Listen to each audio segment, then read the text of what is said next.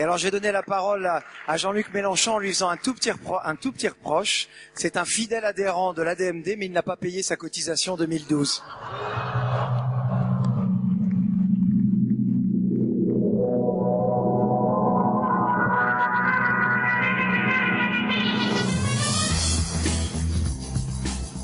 quelque chose, hein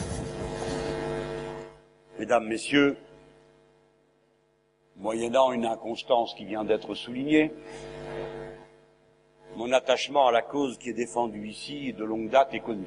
Au demeurant, je parle en face de Martine Billard, qui a été un des co-signataires, une des co-signatrices d'une des tentatives de proposition de loi qui ont été faites sur le sujet. Et j'ai cru, comme d'autres, récemment en 2011 au Sénat, lorsque tout le monde, semble-t-il, s'était accordé en commission des affaires sociales pour proposer un texte, que celui-ci serait adopté. Il n'en a été rien. Aujourd'hui, je me présente devant vous non pas pour répéter ce que vous savez déjà à propos de mon engagement personnel, mais pour proposer en partage les arguments qui m'animent lorsque je fais le choix que vous savez. Je pensais, pour commencer, à cette fulgurance de Condorcet, arrêtée, sachant bien qu'elle allait être son destin à partir de là, et qui écrit dans un de ses derniers textes un cri d'espoir dans la capacité de l'humanité universelle, et il dit que rien n'est hors de portée de l'intelligence humaine, et il conclut en disant Nous vaincrons la mort. Quelle énigme En quoi est-ce que cela peut consister de vaincre la mort? Il y faut une réflexion matérialiste. Bien sûr, peut-être qu'un jour ou l'autre, le génie humain nous permettra de vaincre cette frontière comme nous avons vaincu toutes les autres, la frontière du temps, lorsque la tradition orale a pu être dépassée par l'écrit, la frontière de l'espace lorsque Yuri Gagarin sort de terre, la frontière de ce qui était une aptitude et dont nous ne voulions pas que ce soit un destin. Je parle de celle qui fait obligation aux femmes de porter leurs enfants, quand bien même elles ne le souhaitent pas, et que par le droit à l'avortement et la contraception, elles ont pu, dès lors, posséder leur propre corps qui était auparavant réputé être la propriété soit de leurs époux, soit de leurs enfants à naître. Ainsi, il n'est pas une frontière que la technique et la science mettent hors de portée de l'activité humaine. Mais pour autant, nous, comme nous sommes aujourd'hui, comment porter un regard matérialiste sur la mort et tâcher d'y répondre Ce sera ma contribution pour aujourd'hui.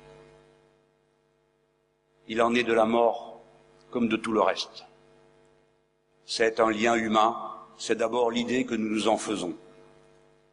C'est l'idée de ce que vivent après celui ou celle qui est parti, ce qui reste. Alors il faut aller chercher nos outils là où ils se trouvent. Albert Camus nous dit les grandes peurs périssent d'être reconnues. Et qu'est-ce que cette grande peur-là?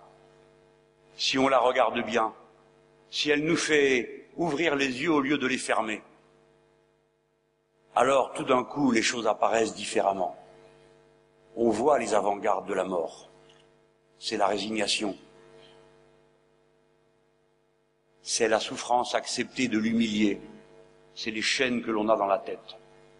Se libérer de la peur de la mort en en faisant une affaire strictement humaine, délibérer en conscience, examiner les yeux dans les yeux, c'est commencer un chemin qui nous fait découvrir pourquoi la peur de la mort, d'une certaine manière, colonise le présent et fait espérer des fois d'une manière vaine qu'au prix de la souffrance ici, on se gagnerait dans un au-delà sur lequel je ne me prononce pas, je ne sais quels avantages proportionnés à la souffrance que l'on aura d'abord subie.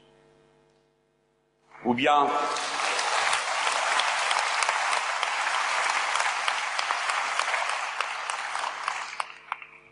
parce qu'on aura vécu dans la préparation d'une frontière que, par définition, on ne rencontre jamais, on aura oublié la joie et le bonheur du présent. Vouloir choisir sa fin de vie et pouvoir en décider, non pas choisir, hélas, ce serait trop beau, pouvoir en décider, c'est commencer une subversion radicale du réel. C'est aimer le présent. C'est festina lente. C'est le triomphe des stoïciens et des épicuriens,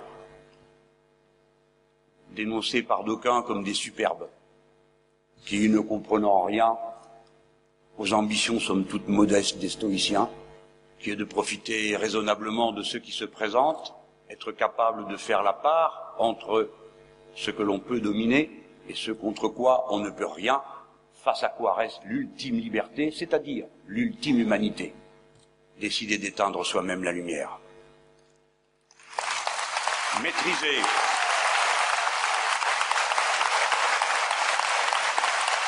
maîtriser, décider de notre propre fin de vie, c'est commencer à entrer dans une humanité radicale. De même que nous ne sommes jamais aussi humains que lorsque nous posons un acte en échange de rien, un acte gratuit, par exemple l'acte d'amour. De la même manière, regarder les yeux dans les yeux la mort et ne plus avoir peur d'elle, c'est commencer à être radicalement et intimement libre.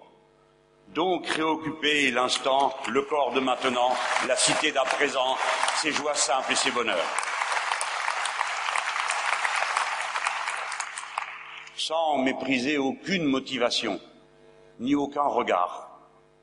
On peut, je le sais, par acte de foi, croyant en Dieu, délibérer alors que sa religion l'interdit, que l'on reconnaît le droit à l'avortement. Précisément pour cette raison que ce droit confronte chaque personne à sa liberté de décision.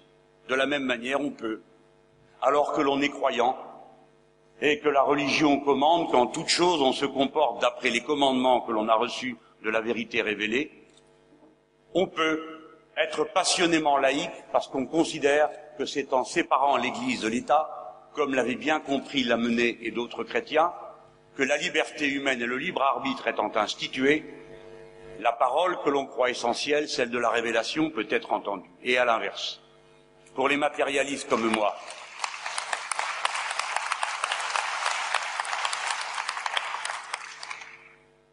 qui ne connaissent au fond que la pauvreté et la faiblesse de l'être humain, dont le dénuement est une source infinie de tendresse.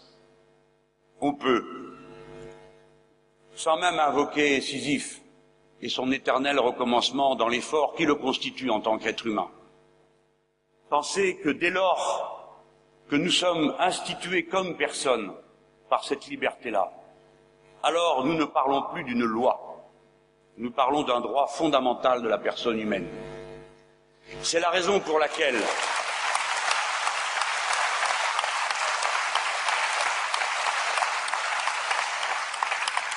Ce que nous avons à faire est un démenti à l'idée que, en quelque sorte, tout serait dit depuis le premier jour par la Déclaration des droits universels de l'homme et de la personne humaine, tels qu'ils sont rédigés aujourd'hui. Aussi bien la réalité les dément à chaque instant. Les hommes, on va dire les personnes, pour introduire quelque chose d'une parité qui a beaucoup manqué dans le passé, les personnes humaines naissent et demeurent libres et égales en droit. C'est le premier des droits. Vous le savez comme moi. Nous ne sommes pas égaux. Les uns sont grands, les autres petits. Nous sommes euh, différents de mille manières et pourtant, par-delà l'apparence, nous sommes égaux. Nous ne demeurons pas libres et égaux. C'est bien pourquoi d'ailleurs il faut qu'on se batte et qu'il y a pour cela des syndicats et des partis sans lesquels rien n'aurait jamais avancé. Eh bien, c'est ainsi, nos sociétés ayant mûri, nous sommes en état d'apercevoir des droits nouveaux. Ce qui touche à la barrière intime qui dit une aptitude n'est pas un destin. La liberté humaine est construite par cet instant où nous cessons d'être dans la dépendance de quoi que ce soit, à la main du maître. L'obligation du collectif subie comme une violation de ses droits intimes. Bref. Toutes ces raisons me conduisent à dire, au nom du Front de gauche, dont je suis le candidat commun, qu'il s'agit d'un droit de la personne humaine qui doit donc dès lors être inscrit comme le droit à l'avortement dans la Constitution elle-même pour que plus personne ne soit tenté d'y toucher.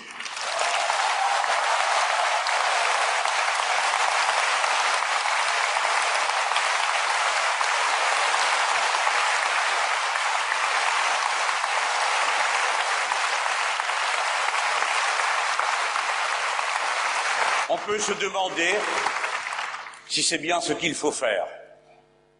Et longtemps, comme d'autres, j'ai pensé que la loi y suffirait, puisque les républicains partent de l'idée que toute proposition n'est jamais définitive, toute disposition n'est pas définitive, c'est même la grandeur de la loi républicaine. Nous ne sommes pas dans la vérité révélée. Ce qui a été fait fait l'objet d'évaluation, de bilan, et on peut refaire, on peut se dédire.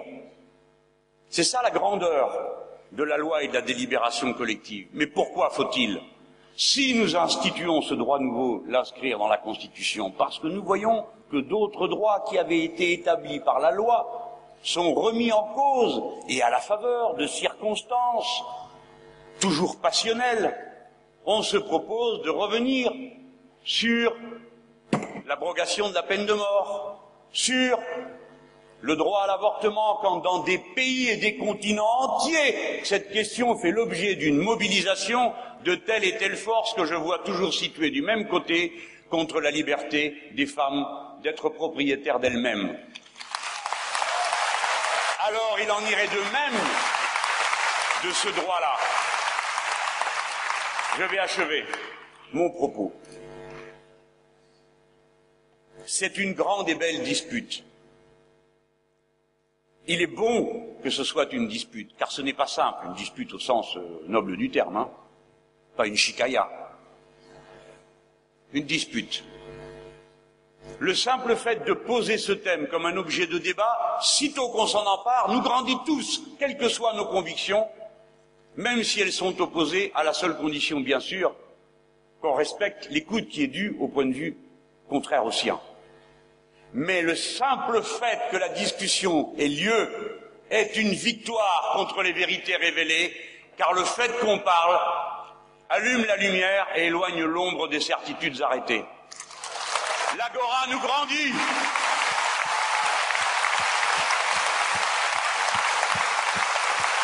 La vie est belle. Carpe diem.